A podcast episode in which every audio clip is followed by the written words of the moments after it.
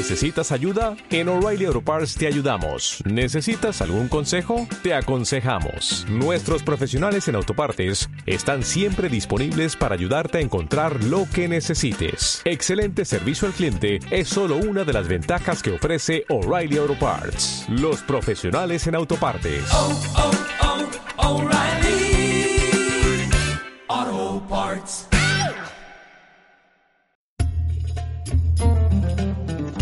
Bienvenidos, bienvenidas a Coloquios en el Zaguán. Poco a poco van pasando los días, el año va avanzando y estamos ya muy cerca de dejar atrás este año 2020 para encarar un año nuevo, esperemos que con más salud y mejores perspectivas. Este año 2020, en el que además de muchas otras cosas, ha nacido este podcast que nos reúne cada semana o cada 15 días en el Zaguán. Así que para encarar también y para afrontar este último programa del año, tengo de nuevo aquí a mi lado a mi queridísimo amigo David. Buenas noches. Buenas noches, Jordán. ¿Qué tal estamos? Pues bien, eh, celebrando el final de año casi casi con, con un tema que creo que tiene mucho que ver con el transcurso del tiempo, ¿no? Con el transcurso del tiempo, porque se nos está haciendo largo este año, yo creo, ¿no? Un poquito a todos. Sí, y eso que nos, que nos han quitado tres meses, que no han computado para nada, pero bueno. Pues esta noche, Jordán, eh, vamos a hablar un poco de relojes. Entonces vamos a ver eh, varios tipos de relojes. eh, sí que es cierto que la evolución de los relojes es eh, infinita, por así decirlo. Podríamos estar aquí hablando horas y horas y horas de, relojes y de cómo medir el tiempo y demás. Y lo que voy a hacer, eh, lo que voy a hacer yo simplemente es un pequeño extracto de los que a mí me han resultado más curiosos. Desde el primero hace unos eh, miles de años antes de Cristo hasta el que utilizamos hoy en día.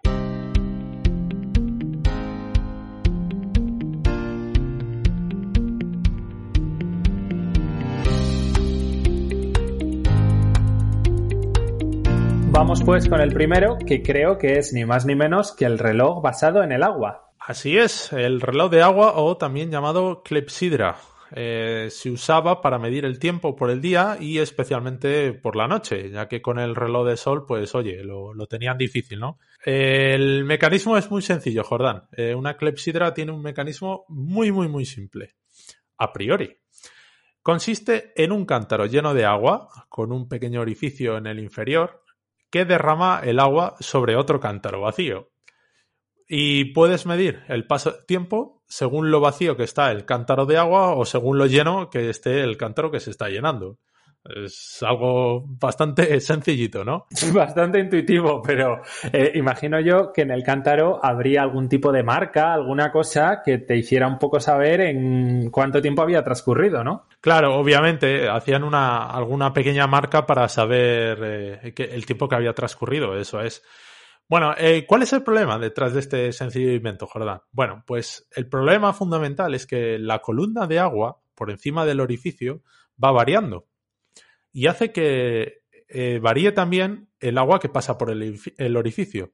De tal manera, Jordán, que eh, imagínate una, una, presa o una bañera o algo así, eh, cuando tenemos el cántaro lleno de agua, hay más presión porque hay más columna y por tanto se vacía más rápido.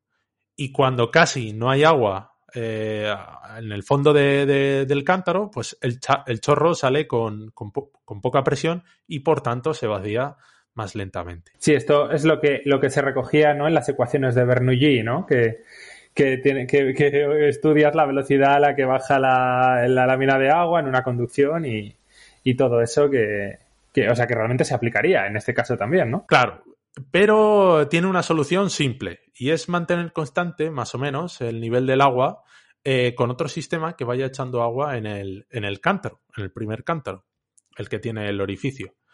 Eh, obviamente no va a ser perfecto, pero bueno, nos, puede hacer el, apaño. Y para marcar las horas, eh, como, bien decías, eh, se puede hacer con esas marcas sobre el cántaro vacío o el lleno, aunque también se puede hacer uso de, un flotador que nos indique las horas cuando el cántaro se llena o cuando se está vaciando uno de los dos, ¿no? O el A o el B, medimos sobre el que tú quieras. Eh, si además de con el agua jugamos con engranajes y otros elementos mecánicos acoplados a, este flotador, eh, se pueden crear clepsidras eh, muy alucinantes que invito a nuestro oyente a detenerse y observar si alguna vez se cruza con ellas. Me imagino que las clepsidras fueron probablemente las primeras, digamos, los primeros instrumentos creados por la humanidad para medir específicamente el tiempo. Será un invento muy antiguo, me imagino. Puede ser eh, uno de los primeros. Eh, según he leído, eh, se, han descubierto, se han descubierto clepsidras de, hace más de mil años antes de Cristo. y es probable que, pues, seguramente en Sumeria y, estas zonas donde, donde nació un gran conocimiento, pues se utilizaran incluso antes. Eh, pero bueno, que, yo sepa, no se han encontrado más antiguas. De cuestión de tiempo, y nunca mejor dicho. Aunque, aunque es uno de los inventos para medir el tiempo más antiguos, eh, seguramente también se utilizase el reloj de, sol o el reloj de, arena eh, para medir pues, los pequeños intervalos de tiempo. si es del sol, pues durante el día. Y una de las utilidades que tenía la clepsidra era en la época de griegos y romanos, por así decirlo, se utilizaba para medir el turno de palabra de, los senadores. Eso, eso, eso es muy útil y de hecho podría, podría recuperarse para los debates de televisión o para los debates políticos. Sí, eh, en algunos sitios se tiene, aunque son más digitales, pero bueno, yo, yo creo que molaría ver más un poco rollo chill out, ¿no? ¿Sabes? El típico jardín zen que va cayendo el chorrito de agua y vas escuchando cómo el agua golpea la piedra.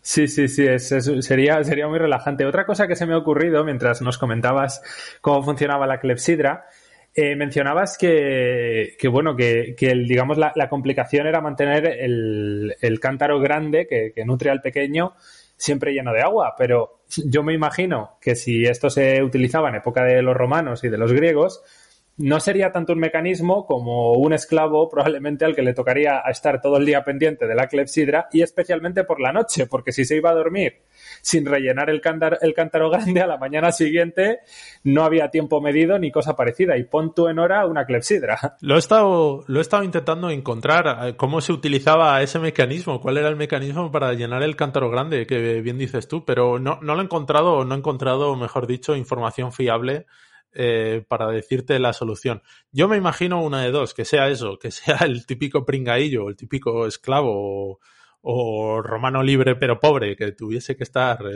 12 eh, horas echando agua, o bien eh, algún tipo de, de, mulo, de burra, dando vueltas en un pozo de agua o algo así.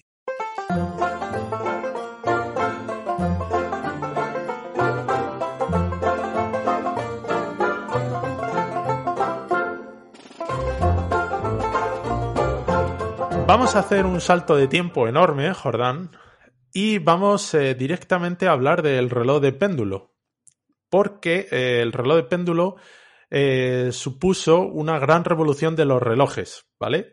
Este invento del holandés Christian Huygens, que era un matemático físico relojero, que a mediados del siglo XVII encontró la solución para medir el tiempo con la mayor precisión posible hasta la época mediante, lo dicho, el reloj de péndulo. El problema del péndulo, Jordán, es que cuando oscila un peso atado a una cuerda, se mueve trazando una trayectoria circular. La típica onda para lanzar cuando te flipas al lanzar una piedra o algo así, ¿no? Eh, o mejor dicho, trazaría un arco de circunferencia. Y esto es un problema, porque cuanto más arriba sea el punto inicial de caída del peso, más tarda en llegar al punto inferior de este arco de, circunferencia. Es decir, a mayor amplitud del arco, mayor tiempo tarda. Con lo cual, pues eh, nunca va a ser preciso, nunca te va a dar los segundos en, en el mismo tiempo. Claro, porque dependiendo, dependiendo del recorrido que hace el, el péndulo invierte más tiempo en realizarlo, con lo cual no te está dando una medición precisa del tiempo, porque es, es cambiante. Eso es. Eh, si dos relojes tuvieran diferente longitud de la cuerda del péndulo, por ejemplo, uno más largo que otro, el péndulo con la cuerda más larga tardaría más tiempo en moverse que el de la cuerda más corta. Vale, hasta aquí lo hemos entendido, ¿verdad, Jordán? Mm, yo creo que sí. Pues el genio de Huygens descubrió que si el péndulo, en vez de trazar una circunferencia, se mueve dibujando una cicloide, mantendría siempre el, mismo tiempo de oscilación y por tanto mantendría la misma precisión para medir el paso del tiempo. Antes de que me preguntes, Jordán, una cicloide es un tipo de curva que está formada por el dibujo que traza un punto de la circunferencia cuando ésta se mueve sobre una recta. Es decir, eh, tenemos una circunferencia que avanza como si fuera una rueda de coche eh, sobre una carretera. Si centramos un punto en ella y hace, vamos trazando con un lápiz el, trazado de ese mismo punto a lo largo del movimiento de la circunferencia, pues tendríamos eh, la denominada cicloide. Aquí viene bien decir que una imagen vale más que mil palabras, por si, por si no se ha entendido, y es que eh, sugiero que nuestro querido oyente haga otro ejercicio más, por favor, y busque en internet o en su, o en su enciclopedia de confianza qué es un cicloide y la cantidad de propiedades que tiene, porque son abismales.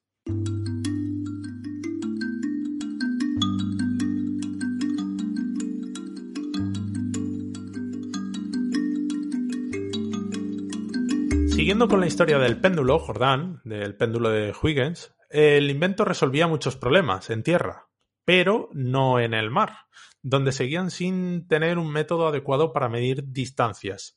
Y aquí te estarás preguntando por qué he dicho distancias si estamos hablando de relojes. Pues el asunto es que los marineros de la época necesitaban conocer la hora en dos sitios diferentes para calcular la distancia entre esos puntos.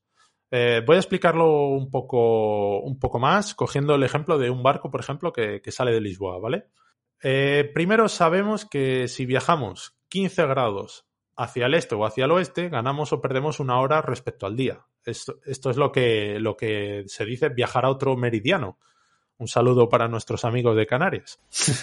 Segundo punto. Los marineros del momento podían calcular la latitud en la que se encontraban y la hora local según la posición del sol pero no el meridiano en el que estaban.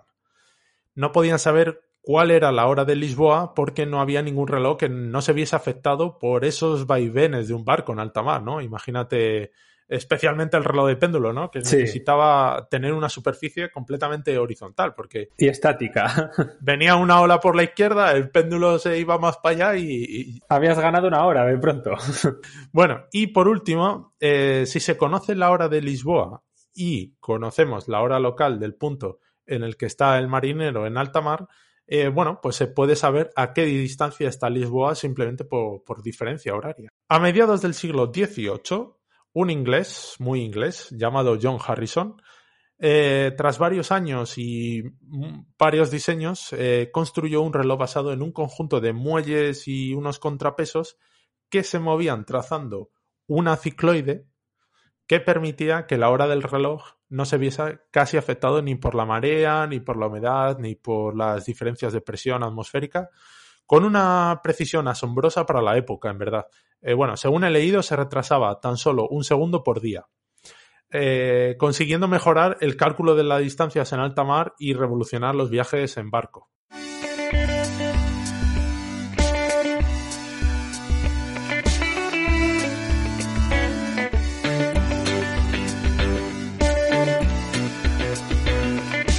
Bien, Jordán, pues ahora hacemos otro salto en el tiempo y viajamos hasta el siglo XX, a finales del, o mediados finales del siglo XX, para hablar del reloj atómico. A ver, a ver, a ver, el reloj atómico.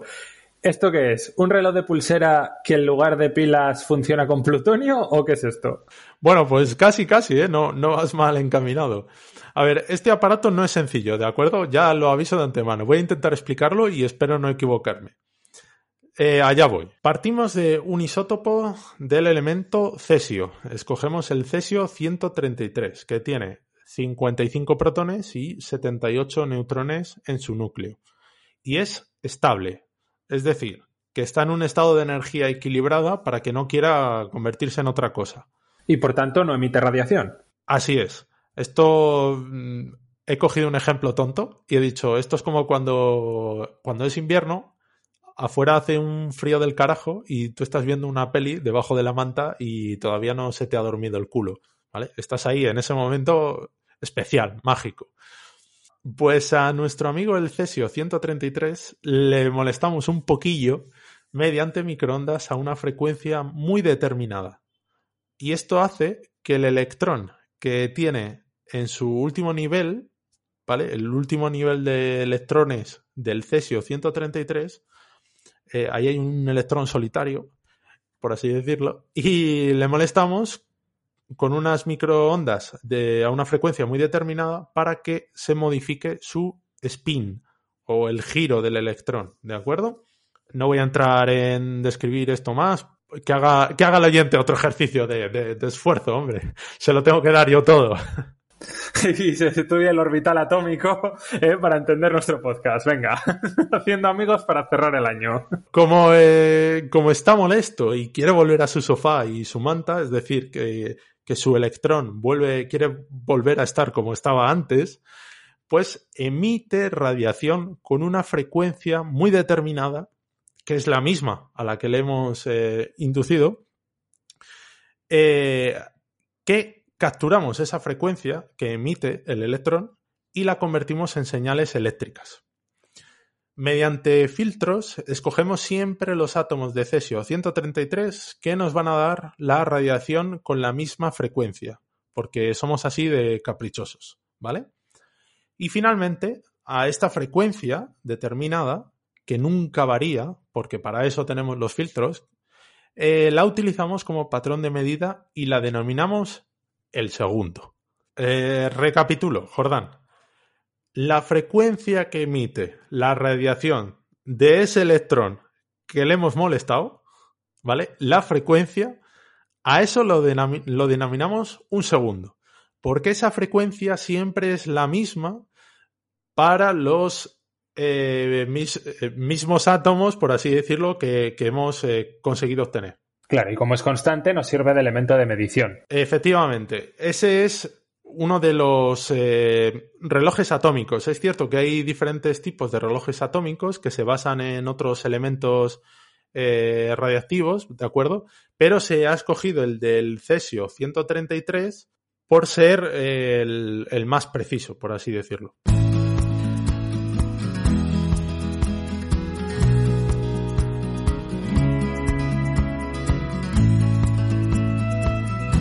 A estos relojes atómicos que tenemos aquí en la Tierra les acoplamos un emisor de radiofrecuencia, una radio, que una radio nacional de España, una, ¿sabes? La, antena gorda de la SER. Sí, la, antena de toda la vida de, radio.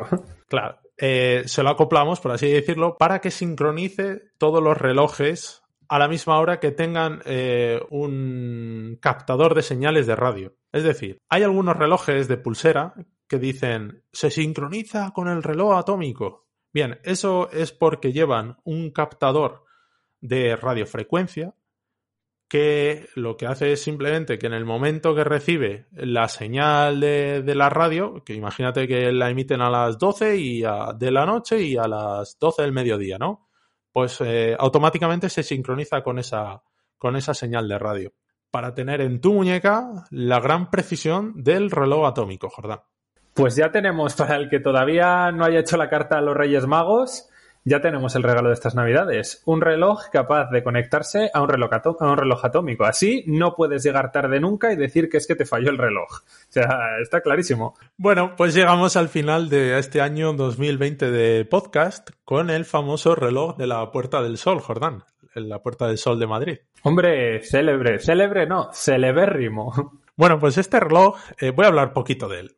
Tiene un desfase de 4 segundos al mes pero sigue haciendo su trabajo año tras año, que consiste en que no te dé tiempo a comerte las uvas en Nochevieja sin atragantarte.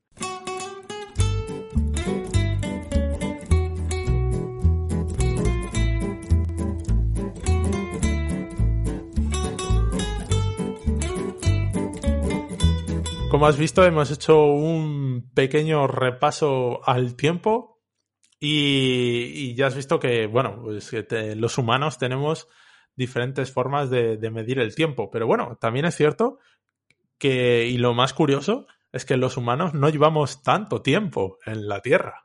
Ya, sí, sí, y aunque nos empeñemos en medir el tiempo que, en el que hemos estado colonizando este bello planeta, verdaderamente es, muy poco. De hecho, como curiosidad te puedo comentar que si toda la historia de la Tierra, desde que se originó el planeta Tierra hace unos 4.600 millones de años, más o menos. 4.600 millones de años, Jordán. 4.600 millones de años que se dice fácil. Bueno, pues tú imagínate que toda esa ingente cantidad de millones de años de antigüedad que tiene nuestro planeta, los comprimiésemos en un único año, en 365 días. ¿Cuándo dirías que aparece la especie humana sobre la faz de la Tierra? ¿Qué fecha? ¿Qué fecha tú manejarías sobre un año entero? ¿Un día, dos días o algo así? Uy, pues incluso menos. Si comprimimos la historia de la humanidad como ser humano, como Homo sapiens, en la faz de la Tierra, nuestra especie aparecería en el planeta Tierra unos 20-22 minutos antes de que acabase el año, antes de comernos las uvas. Para que nos hagamos idea el poco tiempo que llevamos en este planeta y lo mucho que lo hemos destrozado en tan poco tiempo. Esos 22 minutos que se hacen eternos antes de comer las uvas, porque estás ahí pelándolas, yo al menos las pelo, eso. Sí, quitándole, quitándole las semillas. y que estás nervioso porque dices, ostras, que, un nuevo año, ¿qué me esperará? Que viene que viene. muy bien, pues, pues estupendo el, programa, el programa de hoy. Me ha parecido realmente muy interesante, con algo tan sencillo aparentemente como medir el tiempo. Todos tenemos en, en nuestro móvil y en la muñeca un reloj que nos dice continuamente el tiempo, pero bueno, medir eso no es tan fácil, ya nos lo has demostrado hoy. Y el tiempo, el tiempo ha pasado y el tiempo se nos ha acabado ya para el podcast de hoy. Así que muchas gracias, David, por tu podcast. Muchas gracias por este, por este año maravilloso, Jordán. A, ti también y, por supuesto, a nuestros oyentes que apoyan el podcast eh, cada quincena. Eh, les deseamos a todos ellos que pasen un feliz final de año y que el nuevo año, el 2021, venga cargado, cargado de buena energía y de y sobre todo de salud, que es lo que más se necesita. Sí, por favor, mirad a ver qué deseáis en las uvas, por favor. Así que sin más, dejamos aquí nuestro coloquio en el Zaguán para el año 2020 y nos reunimos de nuevo todos en el Zaguán en el año 2021. Un abrazo, buenas noches. Buenas noches.